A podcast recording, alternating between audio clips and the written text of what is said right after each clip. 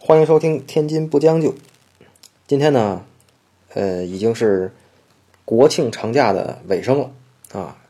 呃，今天已经是十月六号了，那么十月八号就要上班了，所以呢，终于难得有时间把这个时间调整好，能够坐下来呢说一说这个最近这个嗯苹果相关的这个话题。嗯，说到苹果呢，那肯定就必须要我们这回要聊一下，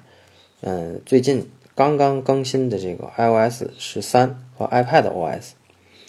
嗯，苹果啊，在今年的这个呃发布会当中呢，把这个 iPad 所使用的这个 iOS 系统呢，从这个 iOS 的平台当中呢，给它分离出来，啊，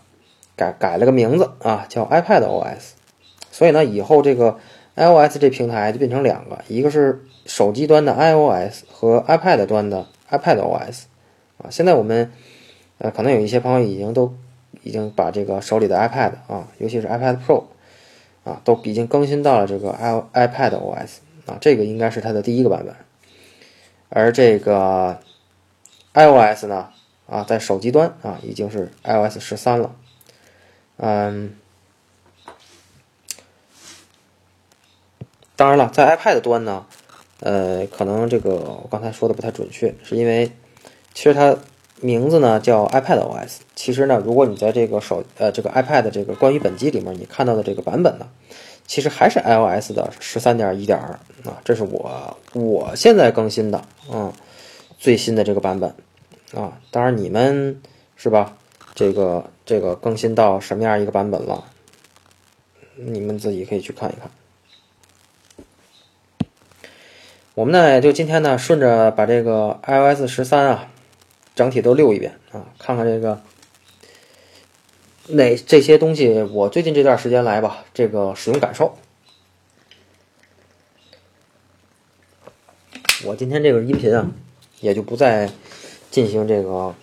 加个什么背景音乐之类的，我觉得还是自然一些比较好啊。你看我的背景的声音里还有一些鸟叫啊，这是因为。我养了一只鸟啊，放在家里头，听着有一些生机。呃，言归正传啊，咱们说说这个 iOS 十三给我们带来的一些啊改变。这个首先最重要的啊，这个不论是任何的这个操作系统吧，我觉得它要是把这个操作系统变成暗黑模式，对我的帮助就非常大啊。包括这个 Windows 啊，在这个 Win 十的这个主题里面也有一个。这暗黑的模式啊，就整体就变成这个黑色背景啊。为什么这东西对我帮助很大呢？因为我有散光啊。嗯，如果这个屏幕过亮啊，就是会有一些就是看起来很很眩晕啊，不能叫很眩晕，就就就是很很模糊吧。反正总之就是不舒服啊。就是当出现这个暗黑模式，我第一时间就把它改成暗黑模式了。那么这个东西呢？因为它整体的主题是暗黑，那么形成这个鲜明的对比啊，对比差，所以呢，呃，颜色之间的这个分明，呃，这个区别非常的分明，所以呢，让我看这个字体也好，还是这个任何的这个文字也好，呃，非常的清晰啊，所以这个主题的变换对我来说帮助非常大。当然，有的人这个没有我这种呃视力的问题，所以呢，大家都不太需要这个。呃，暗黑主题啊，当然这个对于嗯使用 OLED 屏的这些 iPhone 用户呢，还是比较有帮助的一点呢，是因为如果是黑色屏幕啊，它真的就是关闭了后台呃这个机器上的这个呃 LED 的这个显示的这些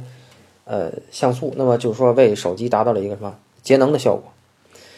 啊，比如说这个。嗯，iPhone 10s 啊，iPhone 10s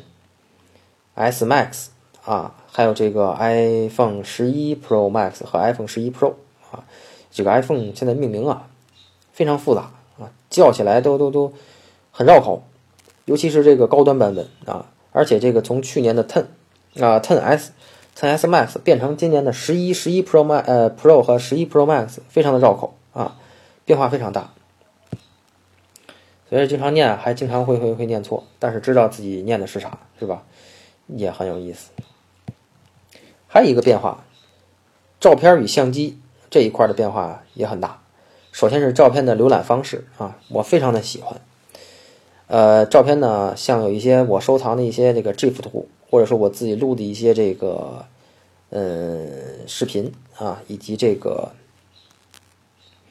延时啊，它都会这个自动的这个在后就在背景上去播放啊，而不用去点进去啊，而且这个默认呢是没有声音的，当你需要开启时再开启，这一点呢非常好。而且现在这个因为手机是全面屏了嘛，它把这个主题改成这种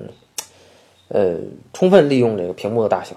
来展示这个照片墙啊，所以我特别喜欢这种模式啊。它在这个按照这个日月年排序的这个标签呢，在屏幕最下方也是非常漂亮的啊，整体的设计感觉非常好。然后就是自带相机的这些啊啊一些工具的工工具栏儿啊呃本身还有这个照完照片之后的一些修饰的一些啊呃原生的修饰工具的功能。也都达到了它所需要有的一些功能啊，最重要的就是像 iPhone 十一当中的这个，呃，充分利用了两个摄两颗摄像头啊，达到了超广远角，对吧？超广角的，呃，超广角的这个拍摄啊，呃，目前来讲呢，还是有一些这个些许的瑕疵，但是在后期的这个呃系统更新中呢，可以通过软件啊，对这个。嗯，两颗摄像头甚至三颗摄像头的 iPhone 十一这个手机系列呢，进行啊更加呃深度的优化啊以及改变啊，能让这个 iPhone 十一呢呃得到充分的这个呃性能的发挥啊。我们知道 A A 十三处理器是装在 i 呃 iPhone 十一这套机器当中的啊，它这个无论是节能也好，还是算法也好啊，运算能力、处理能力啊，都比 A 十二要上升一个档次。啊，所以就是说，如果你是 iPhone 十一啊，十一 Pro、十一 Pro Max，你看多费劲念这名字，这三款手机的用户呢，将会这个非常非常的啊深刻的能够体会到，嗯，这个 iOS 十三以及 iPhone 十一中的 A 十三处理器给你带来的一些变化，啊，所以这个 iPhone。十一呢？其实我认为啊，是目前来讲，苹果在 iPhone 六六 S 之后做的最好的一代啊。嗯，十一 Pro 咱没用过啊，不知道。十一用过了，嗯，这个圆角也好，呃，这个广广角也好，超广角也好啊，拍摄的这个功呃功能呢，还是非常非常非常棒的啊。因为本身我我很少用安卓机。我的东西都在这个 iOS 平台上，所以呢，对于这个嗯 iPhone 能带来这些改变呢，就是欣喜若狂，是吧？非常开心它能够带来这么多的功能，呃，不再是这种单调啊，呃，而保守的那种 iOS 系统了。就是库克在今年不知道为什么突然就开窍了啊，开窍了，是不是？也许可能快退休了啊，他他他要搞一搞，嗯。照相的功能当中呢，这个人像模式也好，啊，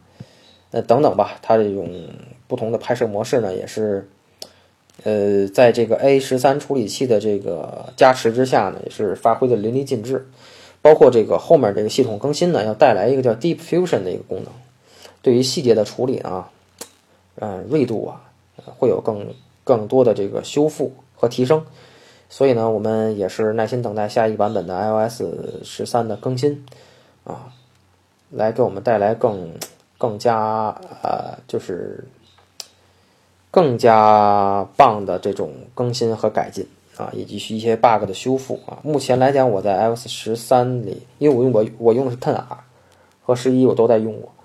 都在用，所以呢，呃，两款手机这个，因为我觉得啊。Ten R 在某些情况下还是会出现一些，呃，就说白了，这个手机已经算是比较新的款式了啊，嗯，但是还是会出现一些假死啊，呃，但是十一啊没有出现，十一是四 G 的四 GB 的运行内存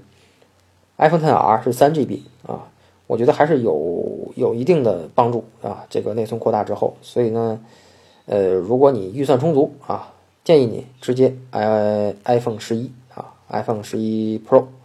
呃，Pro Max 就看你自己了啊，钱特别富裕，对吧？买顶配，五百一十二，对吧？啊。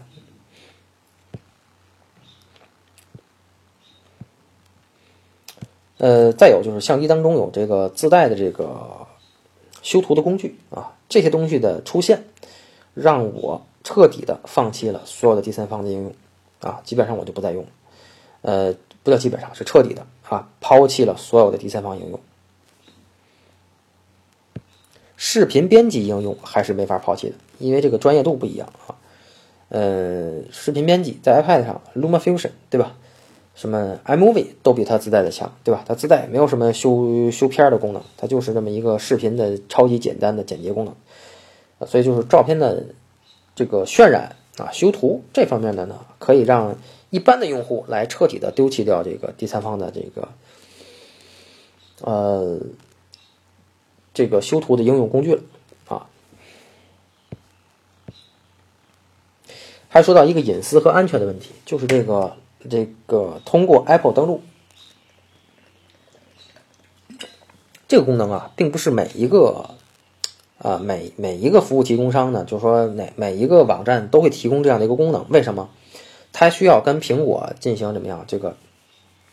也需要支持苹果这个协议才可以。呃，目前据我所知啊，我用到的，哎呀，有一个什么应用来着？叫什么 Kitchen Story 啊？Kitchen Story 啊，什么，呃，这叫什么？厨房故事，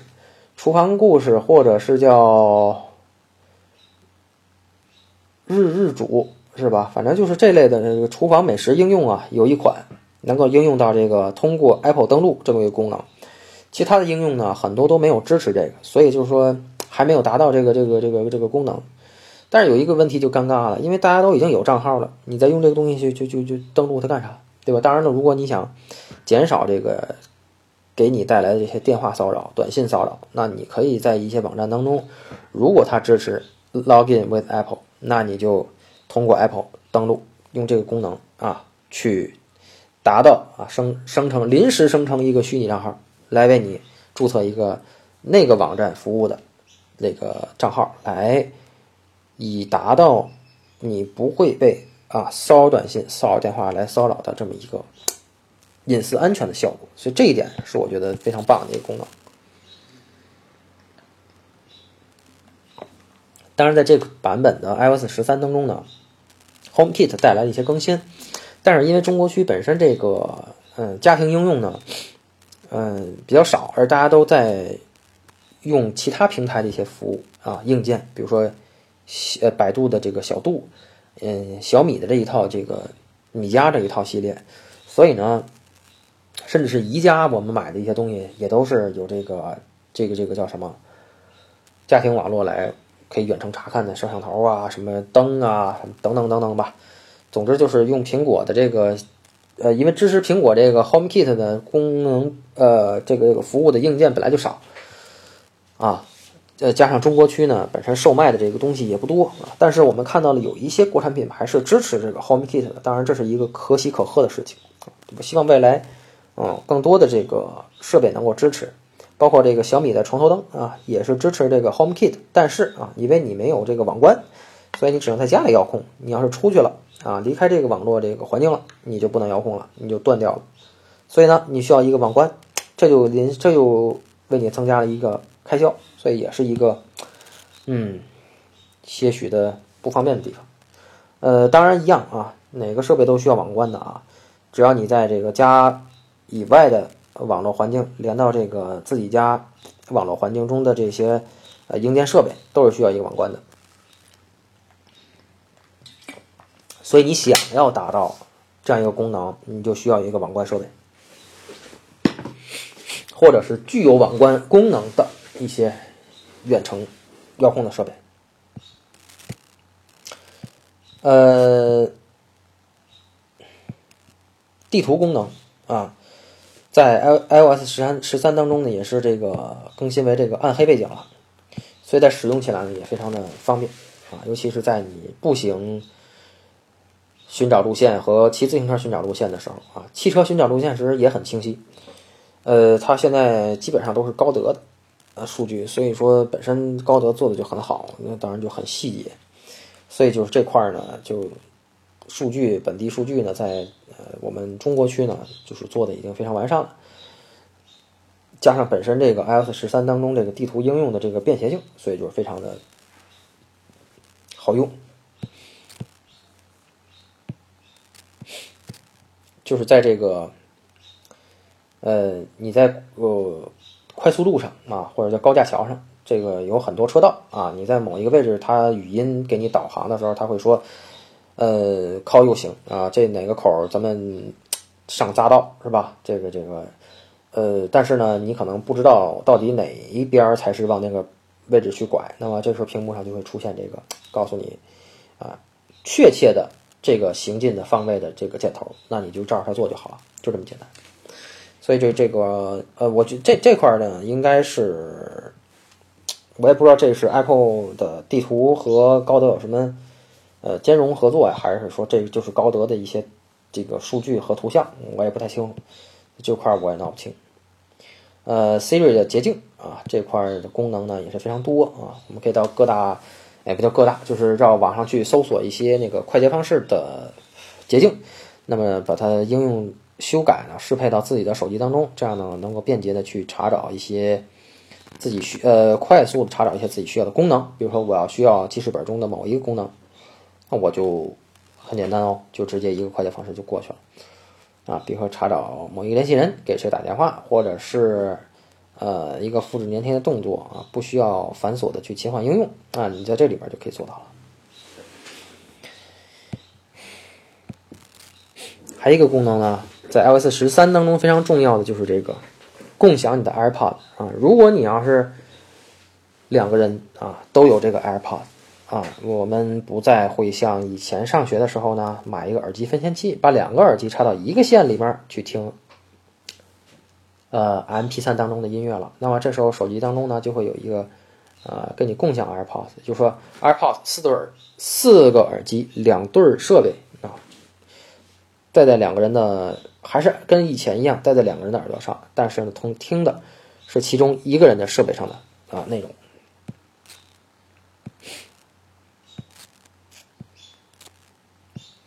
所以，这是我觉得啊，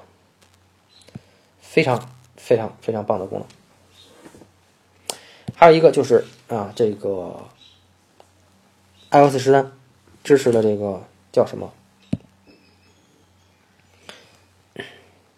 速滑速滑输入，就是在屏幕上滑着，在字母间来回的滑行 来输入这个文字。这有什么好处？就是。手不用抬起来了，是吧？其实就是一个炫啊，没有什么太大的那个效率上的提升啊，无非就是炫。但是准确度还不错，挺高的，所以我也经常这么用啊，就是觉得挺好玩的，就这么一个意思。提醒事项改了啊，这个嗯，为了体现这个 GTD 的这个原理啊，以及它的真理，是吧？把这个提醒事项这个 APP 彻底的。啊，改变了，呃，有这个列表啊，有今天的事项，有这个旗标是吧？有已经预已经计划的时间，基本上的 GTD 的一些理念都能够在这个应用当中实现。所以啊，如果你对这个 GTD 的基本的呃提醒、呃日程安排或者叫个人时间管理呢，呃，应用就是说需要基本的概念。基本的这些效率的话就够用，那就用这个就好了，不再需要其他第三方了。像这个 Microsoft To Do 也好，是 Things 也好，你都可以不用再去花钱去买了。因为 Microsoft To Do 呢虽然免费，但是呢原理上和这个还是稍微有些不同，所以说呃你可以就用这个啊，尽量的减少的去使用第三方应用程序啊，这个为小容量的手机提出更多的空间，不是更好吗？当然，你说我是五百一十二 G 的手机无所谓，对吧？但那无所谓，那你可以装仨，对吧？你装仨 GTD 应用完了以后倒着用都可以。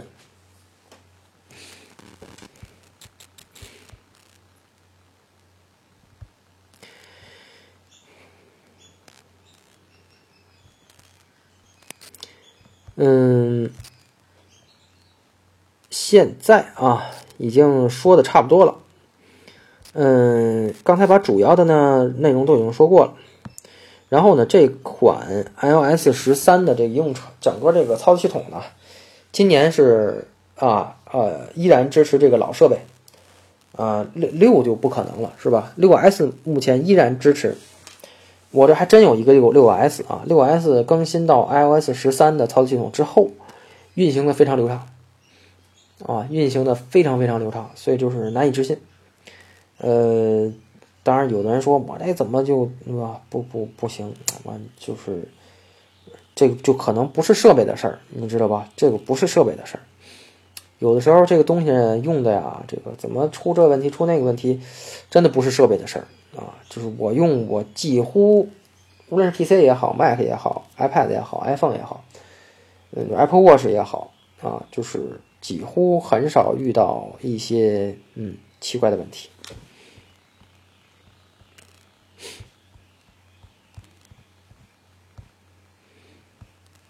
呃，最后再提这么几句话，iPad 在更新了 iPad OS 之后。啊，给我带来的这个变化，呃，非常之巨大的。尤其是这个 Safari 现在支持了这个桌面版的网页网站的浏览，对我的呃帮助非常大。因为以前的话，我必须要在这个 Mac 或 PC 上去登录这一个网页去查找一些信息，包括这个登录去，呃，也是去登录吧，以某一个网站。而现在呢，我们就可以在这个 iOS 版的这个，就是 iPadOS 版的这个 Safari 上直接去。呃，通过这个啊桌面版的这个网页来浏览了啊，帮我解决了很大的这个问题。而且这个 iPad 呢，因为我手里用的是二零一七款的十二点九寸的 iPad Pro，那么这一款呢是 A10X 处理器，呃，运行依然良好，电量依然坚固啊，嗯，而且我这还有一个键盘，所以基本上这款设备呢，呃，照这么用下去还能用两年，就是基本上就是这么样。嗯，所以说这个这款设备的这个更新啊，嗯，无论为老设备来讲也好，还是为新设备来讲也好，都有所改善和提升啊。对于新设备来讲呢，就是巩固啊，呃，加深了新的硬件在与操作系统的新操作系统融合和效率的提升上；而在旧设备上，对吧？如何去兼容一款旧设备？来让旧设备在新的环境下依然猛如虎，啊，所以就是，呃，目前来讲吧，这个 iPad OS 也好，iOS 十三也好，啊，都是这个，呃，让 iPhone 或者是 iPad 现有的用户呢，呃，得到了这个更好的体验啊，嗯，对 Apple Apple 来讲呢，也是，呃，保存了这个更多的这个用户呢。不转投这个安卓阵营啊，当然这个很多人可能用腻了，想用安卓阵营的手机是吧？可能用一用呢，就会再用回来了，对吧？因为大家呢，其实呢，本质上都差不多啊，都都差不多。嗯，但是这个因为这个安卓品牌众多啊，嗯，如果你要是用那个呃 Google 的这个系统呢，那可能还是不错的，是吧？比较顺滑的，比较好使的。那你要用其他品牌的，这个就不好讲了，因为这个品牌。有这个大品牌有子品牌是吧？里边有操作系统版本还不一样，还分这个分那个的，嗯，弄的这个呃自己的产品线呢不统一，所以说操作系统呢也不能保证推送的都是一致的，所以说呃这个嗯手机呢呃安卓来讲啊比较混杂，不太好挑。如果你不是一个玩家，不是一个嗯这个呃玩机人士是吧？玩手机的人士，那么。你可能跳安卓的话呢，就就会有很多的坑啊，你不太清楚的。所以呢，建议这类用户啊，更多的去选择 iPhone 啊，简单易用。而这个比较爱玩这个手机操作系统研究这一块的呢，对这块感兴趣的电子玩家呢，就可以去啊弄弄安卓这一套系列，对吧？这是这么回事儿。其实安卓这个东西，更多的我觉得还是适合于玩家啊。，iOS 更适合就是真正想用的人啊，就是把它当做一个工具去用的人，所以就是现在很多人可能用反了啊。好吧，呃，今天就说这么多，拜拜。